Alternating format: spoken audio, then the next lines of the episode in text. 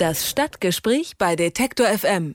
Proteste, Verkehrschaos und hohe Kosten. In Hamburg steht in einem Monat der G20-Gipfel an und ist für die Hansestadt eine Herausforderung. Neben den zahlreichen Gipfelteilnehmern werden auch tausende Gegendemonstranten erwartet. Die Polizei erwartet heftige Proteste und Ausschreitungen, aber wie ist die Stimmung bei den Hamburgern selbst? Ich spreche mit Redakteur Oliver Hollenstein von der Zeit Hamburg. Schönen guten Tag. Schönen guten Tag, hallo.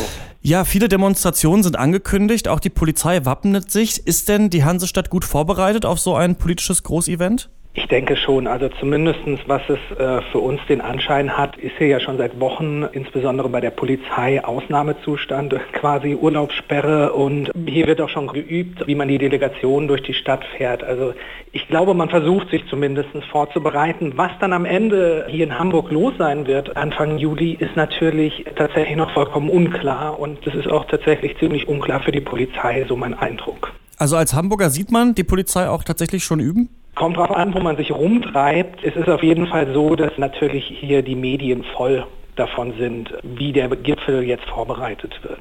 In Hamburg gab es ja schon öfter heftige Zusammenstöße zwischen Polizei und Demonstranten. Anfang 2014 wurde für die Stadt wegen schwerer Krawalle von der US-Botschaft sogar eine Reisewarnung ausgesprochen.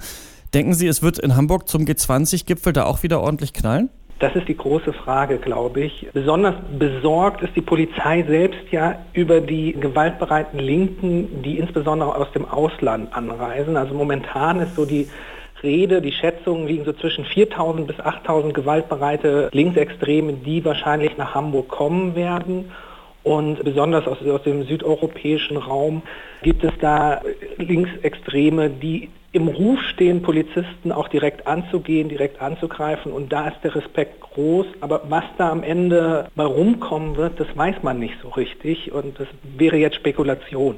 Aber sind da eher die Linken dann aus dem Ausland, ähm, die die für Bedenken sorgen? Denn Hamburg selbst hat ja auch eine große linksradikale Szene. Das stimmt, aber ich glaube, die große linke Szene in Hamburg und auch die Polizei, da kennt man sich seit Jahren. In letzter Zeit, gerade äh, dieses Jahr am 1. Mai, war es verhältnismäßig ruhig. Ich glaube, das, was aus Polizeisicht besorgniserregend ist, sind vor allem die Radikalen aus dem Ausland.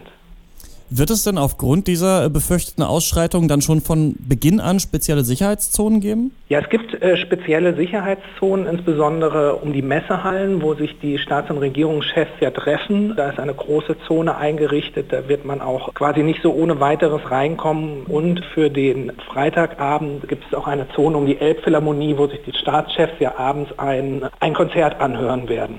Erste Firmen in Hamburg, die geben ihren Mitarbeitern zum G20-Gipfel ja bereits Urlaub. Gibt es denn vielleicht noch weitere spürbare Einschränkungen oder Reaktionen auf den Gipfel, zum Beispiel im öffentlichen Nahverkehr? Ja, also die spürbaren Einschränkungen werden selbstverständlich im Nahverkehr sein. Also das muss man, glaube ich, auch ganz deutlich so sagen. Das sagt auch der Bürgermeister, alle Zuständigen. Mit dem Auto an den zwei Tagen hier in die Innenstadt zu fahren, wäre nicht so wahnsinnig klug, sage ich mal. Und ähm, auch die Buslinien werden teilweise in der City gar nicht fahren an den Tagen. Also ich sage mal so, wer nicht unbedingt in der Stadt äh, Dinge erledigen muss in den Tagen, sollte vielleicht auch nicht reinfahren. Weil man halt nicht weiß, äh, gerade die Linken haben ja angekündigt, die Innenstadt auch wirklich blockieren zu wollen. Und ähm, da werden natürlich nicht nur die Staatschefs blockiert, sondern auch ähm, der normale Bürger, der jetzt von A nach B fahren möchte.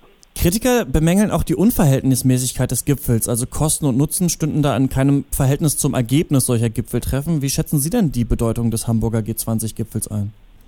Ich glaube aus weltpolitischer Sicht, gerade wenn wir jetzt gesehen haben, wie der G7-Gipfel gerade ausgegangen ist, ist es durchaus notwendig, dass man irgendwie einen Dialog zwischen den Regierungschefs und auch den großen internationalen Organisationen aufrecht erhält und versucht unter anderem Trump, Putin und anderen Gesellen dort auch zu zeigen, hey, wir sind nicht einer Meinung, wir sagen euch ganz klar, was unsere Position ist und versuchen euch davon zu überzeugen. Ich glaube, es ist natürlich in gewisser Weise naiv zu glauben, dass von solchen großen Gipfeln gerade in jetziger Zeit wahnsinnige Signale ausgehen, aber ich glaube, den Dialog an sich aufrechtzuerhalten, das ist, glaube ich, ein ganz wichtiges Zeichen. Für den G20-Gipfel werden in Hamburg zahlreiche Demonstrationen erwartet. In den letzten Jahren gab es in der Stadt immer wieder heftige Auseinandersetzungen zwischen Polizei und linken Demonstranten. Über den G20-Gipfel, der in einem Monat dann stattfinden wird, habe ich mit Oliver Hollenstein gesprochen. Er ist Politikredakteur bei der Zeit in Hamburg. Vielen Dank.